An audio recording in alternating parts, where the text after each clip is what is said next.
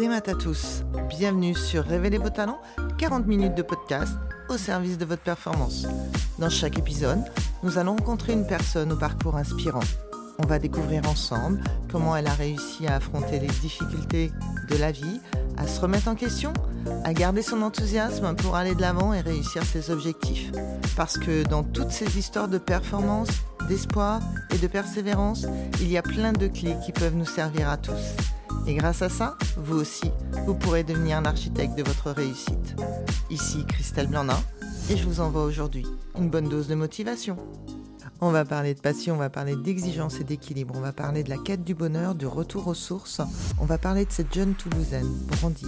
Derrière cette femme, une volonté de faire qui, malgré les up and down qu'elle a vécu, malgré toutes les difficultés, a toujours su remettre ses chaussures, poser les crampons sur la pelouse et retourner dans la mêlée.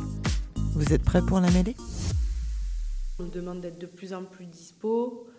On commence à gagner un petit peu d'argent par rapport à ça. C'est combien gagner d'argent? Voilà, mon salaire, j'ai 300 euros de salaire fixe et 100 euros de prime de match. Donc voilà, et je peux me faire jusqu'à 600 euros. C'est bien, c'est très bien. Enfin, J'arrive d'un club où j'avais rien, donc euh, voilà, enfin, on joue pas au rugby pour l'argent de toute façon. Mais euh, on est à un moment où, voilà, mais tu vois, à côté de ça, je travaille 40 heures par semaine en termes de travail de, dans, dans ma vie pro. Et donc à peu près 10 à 12 heures, donc ça fait des semaines à 50 heures. Et voilà, il faut être performant au travail, il faut être performant, euh, il faut être performant euh, dans le sport.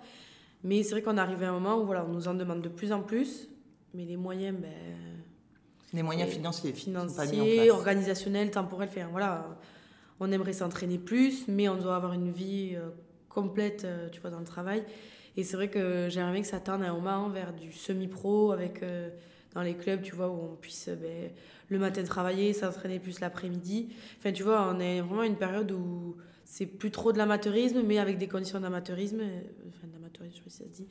Mais voilà, enfin, peut-être de ça qui est la situation actuelle où il faut devenir de plus en plus performant, mais la, la structure n'est pas assez adaptée euh, pour ça quoi. La structure de la structure. La, structure de Toulouse est pas le club de Toulouse non, est pas assez non, adapté. Non, de façon générale non parce que pour le coup les que pour les structures matérielles tu vois on a on est au stade on, est vraiment très très bien lotis on a trop de chance on a on a une prépa physique qui est à temps complet qui est tout le temps dispo mais tu vois c'est plus euh, le temps qu'on a euh, en tant que tant que femme et en tant que qu'on a à consacrer enfin je te dis. Est-ce que tu t'entraînes combien de temps? J'ai trois entraînements de terrain par semaine et trois muscles. Et du coup, ça fait, en, termes de volume horaire, c'est quoi dans la semaine? Ben, euh, On va dire que euh, j'arrive à 17h30 au stade, je fais ma muscu et j'entraîne à 19h30 et je rentre chez moi, il est 21h. Donc euh, j'avais calculé, ça fait à peu près 10-12 heures par semaine d'entraînement. Et tous les dimanches, il y a match? Et les week-ends, il y a match. Et les week-ends, il y a match. Donc c'est soit en local, soit en déplacement. Voilà, donc c'est souvent, tu rentres à 2h du matin. Voilà, ça te prend le week-end entier. Souvent des choses comme ça, quoi. Et dans, dans l'hypothèse où ça pourrait bouger, ça voudrait dire que le club devrait trouver des sponsors, comme pour les garçons, enfin, mm. comme pour les hommes, euh, et, et, financer une partie du salaire. Ça serait quoi voilà, ouais, voilà, quelque chose comme ça qui fait que on est à travailler en mi-temps, trois quarts temps dans une vie pro pour euh, après voir comment c'est réalisable. En fonction des métiers, c'est pas possible pour tout le monde, mais quelque chose qui déchargerait un peu la vie, la vie pro pour, euh, et financièrement qui suivrait au rugby pour pouvoir justement s'entraîner plus et être plus performant euh, à la fin. Tu vois, c'est si tu vas vraiment vers, si tu veux aller vers l'excellence. Je crois que le modèle anglais est un peu plus comme ça. Il y a beaucoup plus de, salariés dans les clubs. Là, aujourd'hui, il y a, une cinquantaine de filles qui sont salariées dans le rugby. Mais elles, elles sont salariées à la Fédé, donc elles sont à 75% par la Fédé et elles, font 15% euh, dans les, 25% dans les entreprises. Donc euh, ça c'est encore particulier. Mais il n'y a aucune joueuse de club qui est salariée. Ça n'existe pas encore pour l'instant. Voilà, en tu France. gagnes euh, en France, ouais. Tu gagnes euh, quelques. Alors que chez les garçons, il y a.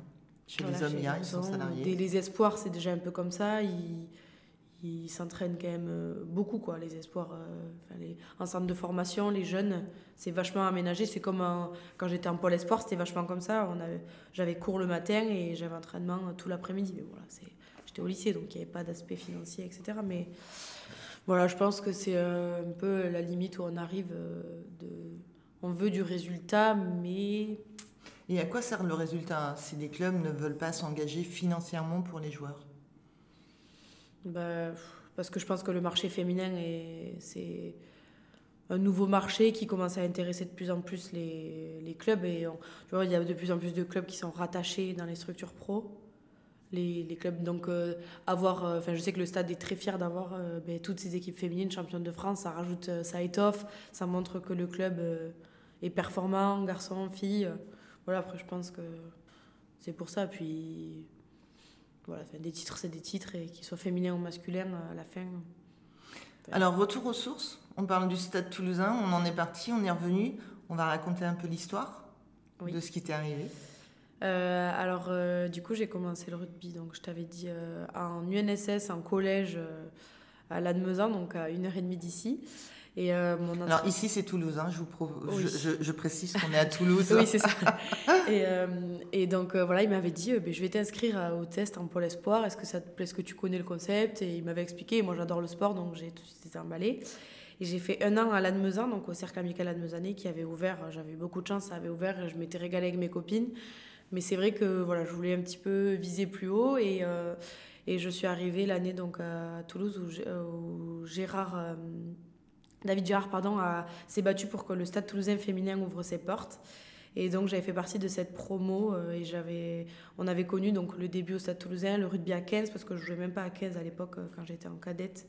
T'avais quel âge à cette euh, époque-là? J'avais donc j'étais en, j'ai fait ma seconde donc on a quel âge? En seconde On a 17, 18. Un peu moins. On a, on, a, on a 16 ans, on a 15, 16 ans. Sur les 17, ouais, 16, 17. Et donc euh, et après donc en première, je suis venue au Stade Toulousain la première année. Donc euh, il y avait toute ma promo quasiment euh, qui était au pôle. Donc on jouait la semaine, on s'entraînait ensemble la semaine et le week-end on allait au Stade Toulousain. Donc j'ai vraiment vu le stade évoluer des débuts donc en cadette à, à là en senior et c'est vrai que franchement comme je disais, on a eu une interview aussi au stade et c'est un club qui progresse tout le temps, ça stagne jamais, il y a toujours des nouveaux moyens, des nouvelles choses mises en place pour, euh, pour la performance. Vous êtes combien de joueuses? Là, en senior, on est 70 licenciés. 70 licenciés Voilà, pour 35 euh, filles en groupe élite. D'accord. Et, au niveau des hommes? Euh, ben, Les garçons, je ne sais pas combien ils sont, mais pareil, ils ont un groupe pro, je dirais peut-être une centaine, un peu moins. Je ne sais pas trop à combien ils tournent. Mais voilà, il y a toujours le groupe, le groupe pour l'élite, le groupe pour le top 14, le groupe phare. Et après, c'est alimenté par des jeunes, souvent qui font un petit peu la navette entre la, la 1 et la 2 pour prendre de l'expérience, etc. Donc tu commences au stade toulousain. Mm. Et à un moment donné, qu'est-ce qui se passe dans ta vie? À un moment donné, ben, je, j'arrive, je monte en senior, donc la concurrence est beaucoup plus rude. Euh, et voilà, ben, j'ai envie de haut niveau parce qu'à ce moment-là, je joue en moins de 20 ans, en France moins de 20 ans, en France développement. Donc voilà, j'ai envie de. Enfin, pour la plupart, le 15 de France, c'est un peu le rêve de toutes les joueuses. Et j'arrive à un moment où ben, il y a beaucoup de monde à mon poste et je suis très jeune et voilà, et je prends pas trop de temps de jeu. Manque de patience ou pas, je sais pas, mais voilà, jouer 20 minutes et je sais que moi j'ai besoin, j'adore jouer au rugby et je pense que pour progresser, il faut jouer le plus possible. Et donc voilà, j'ai passé une saison un peu compliquée où je jouais pas forcément, forcément. Et donc, ben, je m'étais dit, voilà, t'es jeune, il faut aller voir ailleurs. J'ai fait six ans au stade et voilà, c'était peut-être un nouveau cycle, il fallait que je voie d'autres choses, euh, d'autres entraîneurs, une autre façon de travailler, etc. Donc, euh, j'ai été appelée par plusieurs clubs et j'ai décidé de partir euh, à Bayonne, au Pays Basque, pour voilà, justement voir autre chose. C'était un club, au moment où je suis partie, qui était dans les 3-4 meilleurs clubs français, donc euh, ça restait quand même très correct. Je voulais pas dans un, je voulais pas aller dans un club euh, avec des, des, résultats et un classement un peu moins bon pour, euh, pour garder le côté structure, voilà, parce qu'on était quand même très bien logé au stade pour ça. Et puis pas très loin de la maison en fait, 3 et heures pas très loin de la maison aussi, voilà. C'est vrai que je suis prête à bouger pour le rugby, mais voilà, c'est vrai que quand on est plus près de la famille, c'est plus facile, quand même, ça reste plus sympa pour rentrer, garder le lien quand même. À quel moment tu fais Pôle France Le Pôle France. Tu es encore au Stade Toulousain Oui.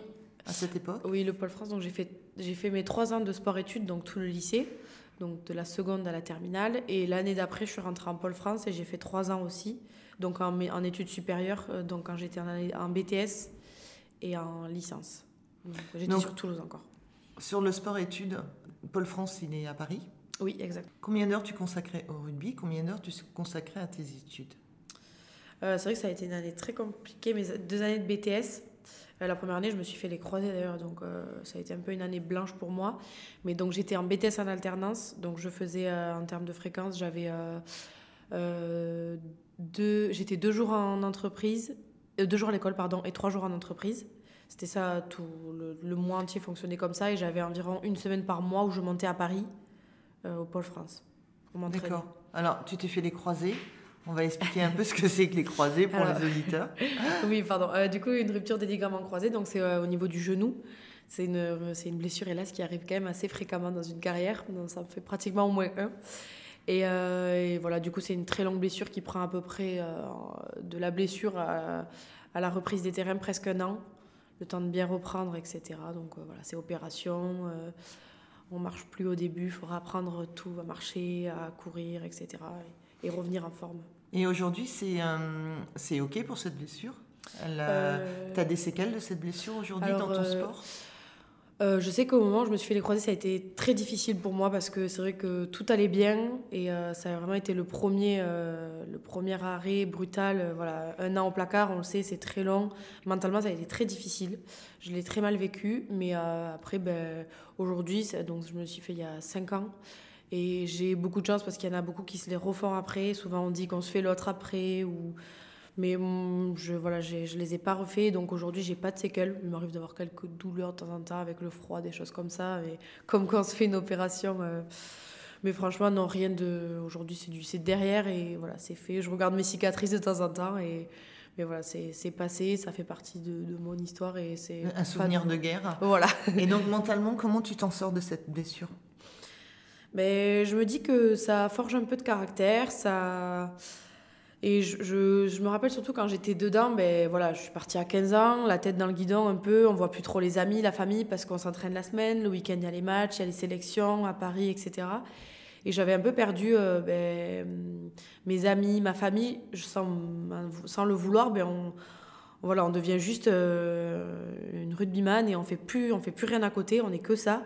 Tu dis rugbyman et pas oui, rugby oui, j'aime pas du tout rugbywoman, mais c'est personnel. Oui, D'accord, donc rugbyman, ok. Gardons le terme. Vraiment très personnel. Un rugbyman au féminin, c'est mignon. Voilà, une rugbyman du coup. Une rugbyman au féminin. Et, euh, et ben, du coup, ça m'a, ça m'a réappris à voir que justement, on est autre chose, on est une femme, on est une fille, on est une amie, euh, voilà, on est une et j'ai repris l'habitude de, faire des choses en famille, avec mes amis, et voilà, de voir. Euh, parce que je, sais qu'à cette période-là, je me sentais un peu. J'avais rien de plus que les autres. Euh, je sais pas comment expliquer, mais voilà, j'étais une jeune fille banale. Et c'est quelque chose qui m'allait pas forcément. Je voulais être performante dans quelque chose, mais bon, il a fallu prendre son mal en patience et réapprendre voilà, à passer du temps en famille. Et c'est bien aussi de, de voir parce que c'est vrai que dans le rugby, on côtoie beaucoup de monde. Et en fait, c'est des gens de passage parce que quand on est dans, pris dans l'engouement, ben, voilà, on est avec tout le monde, mais quand on se blesse, ben, on s'isole beaucoup sans le vouloir. Et, voilà, et moi, la première, aujourd'hui, je vois des filles qui se blessent et je prends pas forcément de nouvelles. Mais et voilà, quand, elles sont là, on prend le temps. Mais voilà, on se rend compte que c'est comme au collège. En fait, on a beaucoup d'amis, mais à la fin, on en a très peu.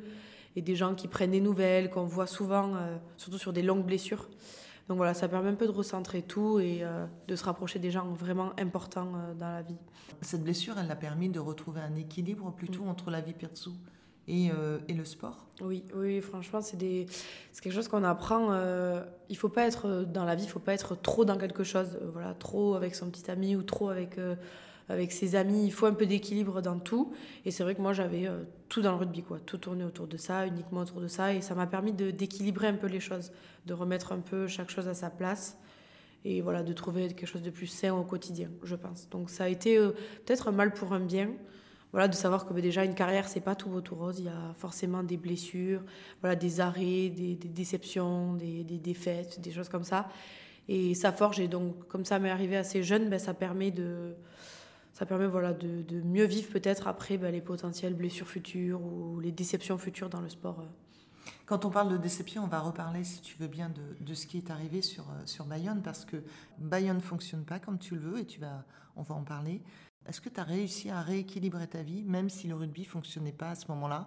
Ou alors on est reparti dans un, dans un espèce de, de cosmos où on s'isole, et du coup, on se se donne plus d'ouverture, alors que la blessure nous a donné cette ouverture de dire je vais dans l'équilibre. Est-ce que ce qui s'est passé avec Bayonne, tu t'es enfermée ou alors au contraire, tu as pu ouvrir, euh, tu t'es ouverte vers les autres? Du coup, pour recontextualiser. Euh, du coup, pour recontextualiser, euh, j'ai passé trois ans à Bayonne et euh, la première année était fonctionnait plutôt bien, et, sauf qu'il y a eu le Covid, donc voilà, arrêt pour tout le monde de la compétition et s'en est suivi ensuite deux années un peu compliquées avec donc beaucoup de pertes de joueuses, etc. Et en fait, on a un peu vu le, club ben, qui était plutôt un club assez performant descendre en termes de standing. Euh, ben, de par les départs des joueuses, etc., et la non-arrivée de filles, euh, de, filles de bon niveau.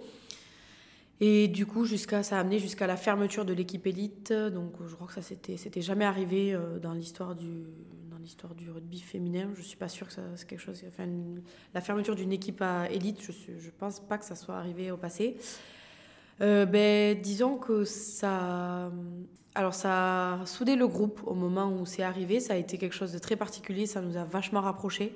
Les joueuses, elles étaient toutes des joueuses nationales ou il y avait aussi des internationales? Euh, Non, on n'avait plus d'internationales à ce moment-là. Euh, c'était vraiment des joueuses qui avaient l'habitude de jouer en élite, mais il n'y avait pas trop de, non, pas trop de filles qui, jouaient, euh, qui avaient joué à plus haut niveau. Et voilà, c'est quelque chose qui nous a vachement soudés. Et bon, par contre, ça a cassé. Il y a eu vraiment une rupture dans le club et c'était très particulier de vivre quelque chose comme ça.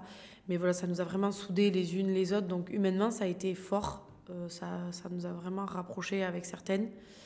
En, quoi cet épisode de vie, elle, elle t'a permis de, de, travailler ta résilience et de rebondir pour revenir ici? Comment tu peux l'expliquer? Qu'est-ce qui s'est passé dans, dans tout ce cheminement? Pourquoi tu t'es accroché à vouloir continuer ce sport? Ben, c'est vrai que pour la première fois de ma vie, euh, dans cet échec un petit peu dans le, au niveau du club, ben, je, m'étais posé des questions. Est-ce que j'ai encore envie de ça? Parce qu'à ce moment-là, ça m'apportait. Euh, le rugby ne m'apportait plus rien. Personnellement, j'y trouvais plus aucun plaisir parce qu'on n'était plus que 10 à l'entraînement. Euh, voilà, c'était très, devenu très très compliqué. On avait plus d'un, plus de, on se battait pour plus rien finalement parce que la saison était réduite à néant. Et voilà, c'était très compliqué de, de, de tenir jusqu'au bout. J'ai même pensé à arrêter le rugby à ce moment-là. J'ai même été essayer un entraînement de handball pour, pour dire à quel point je, voilà, j'avais perdu le goût de ce qui m'animait depuis des années.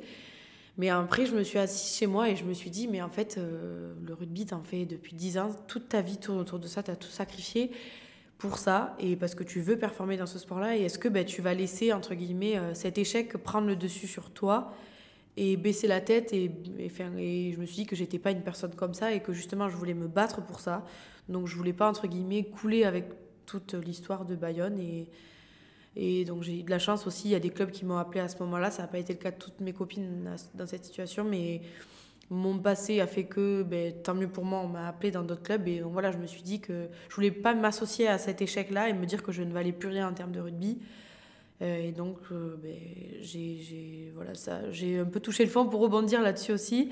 Et voilà, et après, des clubs m'ont appelé et tout s'est enchaîné super vite. Et je me suis des clubs de bon niveau. Donc, je me suis dit, voilà, tu as, eu raison de, de croire en ça, t'accrocher à ça. Et, et le futur, euh, voilà, comme j'avais dit, ben voilà, les croisés, ça a été un down. Et, et après, il y a des belles choses qui arrivent derrière, l'équipe de France. Et puis, voilà, je pense que c'est comme dans la vie, il y a des hauts, des bas. Et il faut toujours espérer qu'il y ait du mieux qui arrive après. Et voilà, aujourd'hui, je regrette pas du tout d'avoir cru. Et, le meilleur est à venir, j'espère. Où est-ce que tu mets la chance dans le rugby? Ou dans la vie en général? Est-ce que c'est de la chance? Tu dis, mes copines, elles n'ont pas été appelées. Moi, on m'a appelé parce que j'avais un parcours. Les autres aussi, elles avaient certainement un parcours. Qu'est-ce qui fait que toi, tu penses que tu as provoqué cette chance? Qu'on t'appelle? Pour moi, la chance, je laisse pas trop. Euh, je pense qu'il y en a par rapport à. Il faut plaire à des, des, entraîneurs à certains moments. Enfin, voilà, par exemple, je pense qu'en équipe de France, comme dans tous les sports, on choisira un tel plutôt qu'un tel parce que euh, il plaît plus à cette personne-là qui, qui, entraîne à ce moment-là. Pour moi, c'est ça le facteur chance.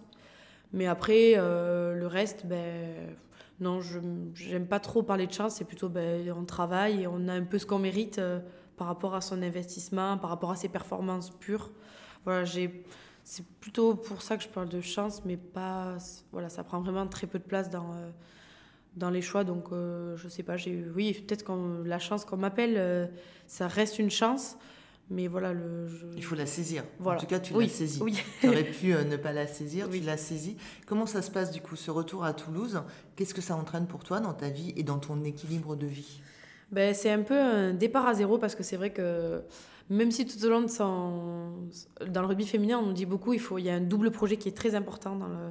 Voilà, pour éviter le modèle garçon où à des moments les garçons ont misé tout sur le sport et puis voilà, ils se blessent et ils n'ont plus rien. Voilà, on fait des études, etc. Mais bon, moi j'ai fait un petit peu pour avoir un bagage sans trop m'y consacrer parce que c'était vraiment le rugby, le rugby. Et donc très contente d'avoir un bagage, mais je savais pas trop C'est ce que c'est je quoi voulais comme type de bagage? Tu as, un BTS Euh, de quoi? Aujourd'hui, j'ai un bac plus 3, donc un BTS assistant de gestion, PME, PMI, et une licence sciences de l'éducation, parce que voilà, il y avait plusieurs domaines qui m'intéressaient, mais euh, j'ai pas trop trouvé encore, euh, encore trop trouvé ma voie. Du coup, sur Bayonne, j'avais pas, j'avais un peu un travail alimentaire, le rugby ça n'allait pas, donc c'est vrai que j'étais arrivée à un moment où ça n'allait pas trop finalement. Ça a été plutôt un échec plutôt que de la réussite Bayonne pour moi, mais bon, voilà, il faut pas regretter ses choix et, et ça sert forcément, il faut tirer des leçons de tout. Et donc du coup là j'ai repris les, je souhaite reprendre les études maintenant que je suis revenue sur Toulouse. Euh, le rugby ça se passe très très bien aujourd'hui. J'ai eu la, j'ai eu la chance jusqu'ici on a fait quatre matchs, je joue tous les matchs quasiment euh, entièrement, euh, À quelle position? En troisième lignelle D'accord. donc euh, numéro 6 et 7 dans la mêlée.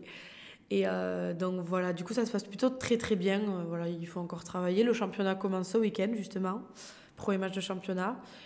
Et, mais sinon, j'en tire vraiment que du positif pour l'instant. Euh, j'ai vraiment tourné une nouvelle page, un peu reparti de zéro.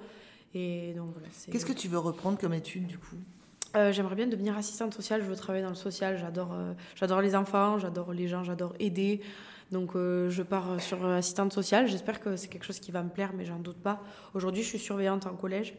Et voilà, je m'inspire beaucoup de, de l'assistante sociale justement du collège. J'essaye beaucoup d'aider, d'aider les jeunes, parce que je suis dans un collège euh, d'un niveau précaire un petit peu. Donc voilà, j'a- j'adore vraiment ce que je fais.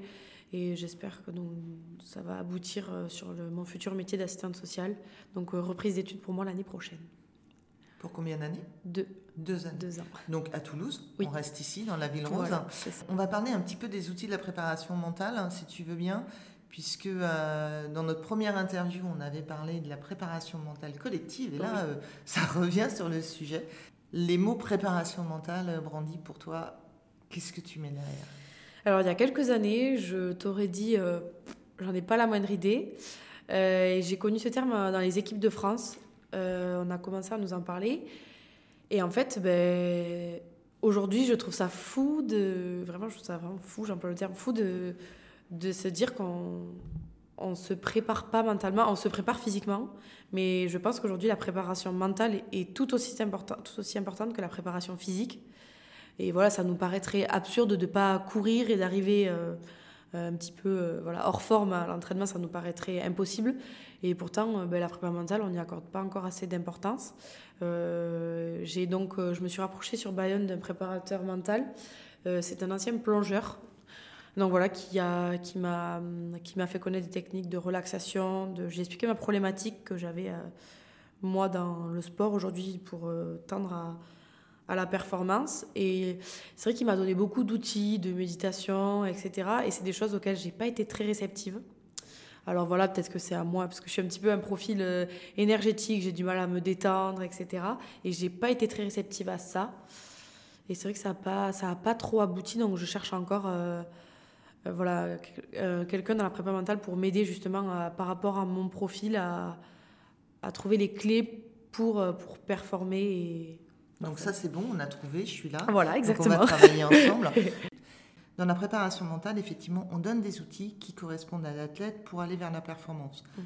L'objectif, c'est quand même de trouver un équilibre entre la vie perso et la vie pro. On ne peut pas être que équilibré dans le sport Mhm. ou que dans la vie perso ou que au professionnel. Qu'est-ce qui serait pour toi judicieux de mettre en place pour que tout s'harmonise et s'équilibre? Bonne question. Est-ce que je peux répondre à ça aujourd'hui? Je ne sais pas, parce que j'ai pas encore euh, tous les outils. Euh, je n'ai pas encore connaissance de tous les outils. Sans, sans pouvoir les nommer, tu es rayonnante quand tu parles de rugby, tu es rayonnante quand tu parles de ce nouveau job que tu as pris et sur quoi tu veux aller. Aujourd'hui, tu es dans la performance, tu commences à, à aller vers ce que euh, tu, as envie d'aller et, performer encore plus. Tu vas reprendre des études, tu vas devoir être aussi performante dans les études. Comment, comment tu pourrais définir ce qu'il te manque aujourd'hui pour être sûr que dans deux ans, ou en tout cas mettre toutes les chances de côté, pour que dans deux ans ou pendant le championnat, tu arrives à performer? Ben, Là, aujourd'hui, j'arrive à l'identifier dans le rugby, j'arrive vraiment à identifier ce qui me manquerait et ce qui ne va pas. Après, dans la vie pro, ben, j'ai vraiment... Euh, je sais que voilà, je veux aussi être performante dans ma vie professionnelle que dans, ma vie rugbystique. Euh, voilà, je veux pas faire un travail pour le faire, euh, etc. Je veux vraiment euh, fonctionner et bien, y arriver. Aujourd'hui, je n'ai pas trouvé le travail. Je pense qu'il faut quelque part un peu de passion dans son travail. Il faut vraiment aimer ce qu'on fait et j'ai pas encore trouvé ça. Donc c'est pour ça que voilà, ça, ne fonctionne pas forcément. J'ai essayé quelques petits jobs, mais rien qui dure dans le temps parce que c'est pas pas ce qui me fait vibrer un petit peu. Donc n'as pas trouvé ta voie. C'est comme si tu fais du, rugby professionnel ou du rugby amateur. Donc tu as fait un travail euh, amateur et là tu vas dans un travail professionnel avec euh, ce que tu as envie de faire. Si demain tu fais le championnat, est-ce que tu penses que tu es armé mentalement, aussi bien que physiquement, pour performer? Je pense être plus armé physiquement que mentalement aujourd'hui, ça j'arrive à l'identifier. Euh, j'essaye un peu, j'arrive à, à, pointer du doigt ce qui va ce qui va pas forcément, mais j'ai pas encore les réponses. Euh, voilà, je sais que j'arrive à identifier que, par exemple, je prends beaucoup de plaisir à m'entraîner. Et le jour de la compétition, ben, c'est moins du plaisir parce que beaucoup de stress, envie de bien faire, etc. Et donc, euh, voilà, je sais que dans mon, mon, stress impacte mes performances encore aujourd'hui. Et voilà, donc je sais, que je sais où je dois travailler. Ça, c'est dans le sport. Et tu ne penses pas que sur le côté professionnel, ça pourrait... Euh, juste euh, calquer et faire du mimétisme et faire la même chose? Ben, Je pense que ça le fera le jour où ben, je serai assistante sociale sûrement. Euh, voilà, la peur de, de faire un mauvais choix, la peur de pas... Voilà, peut-être que c'est euh, se fixer des objectifs un peu trop par rapport à ce qu'on peut réaliser sûrement. Mais voilà, j'ai dans la nature, j'ai envie de bien faire dans tout ce que je fais et ben, c'est pas toujours possible parce qu'on est humain et que voilà, à des moments on échoue, à des moments ben, il faut apprendre, il faut je pense qu'être une, un bon assistante sociale, ben, c'est avec le temps, les années, l'expérience. On s'est trompé, on se relève et on fait les bons choix avec le temps. Donc comme sur un, terrain de rugby, on est dans la mêlée, euh, on tombe, on se relève, on regarde les coéquipiers qui sont autour, coéquipières qui sont autour, et on, se relève et on se remet, euh, on se remet dans l'action, on définit des objectifs, on, on module aussi nos, nos, envies, nos besoins, et puis ce sur quoi on est capable de jouer le jour J. Donc exactement comme la, similitude, elle est assez, euh, elle est assez fine et assez claire, en tout cas, de, de, ce qu'on peut voir. Euh, aujourd'hui, je redonne une baguette magique à, à Brandy. Euh, qu'est-ce qu'on en ferait cette fois-ci de cette baguette magique? Je pense que dans le podcast, je vous verrai, je vous mettrai les deux, on comparera. Oui, c'est vrai, je me, souviens très bien de ce que j'avais répondu. Ah, dommage. non, mais qu'est-ce que je dirais aujourd'hui avec cette baguette magique? Euh, non, ben, franchement, de continuer que les choses restent comme elles sont et que voilà, que de continuer à être en bonne santé, ma famille aussi. Voilà, c'est des choses comme ça que je souhaiterais aujourd'hui, que les choses continuent et après je m'occupe du reste, de travailler et que la situation reste telle qu'elle. Et voilà, j'ai beaucoup de chance euh, dans la vie, donc voilà, ce serait ma réponse du jour. On a les JO qui arrivent. Mm ce sont des exemples. En tout cas, il y a plein de petites filles et de plein de petits garçons qui vont, euh, qui vont regarder les athlètes, qui vont regarder tous les sports.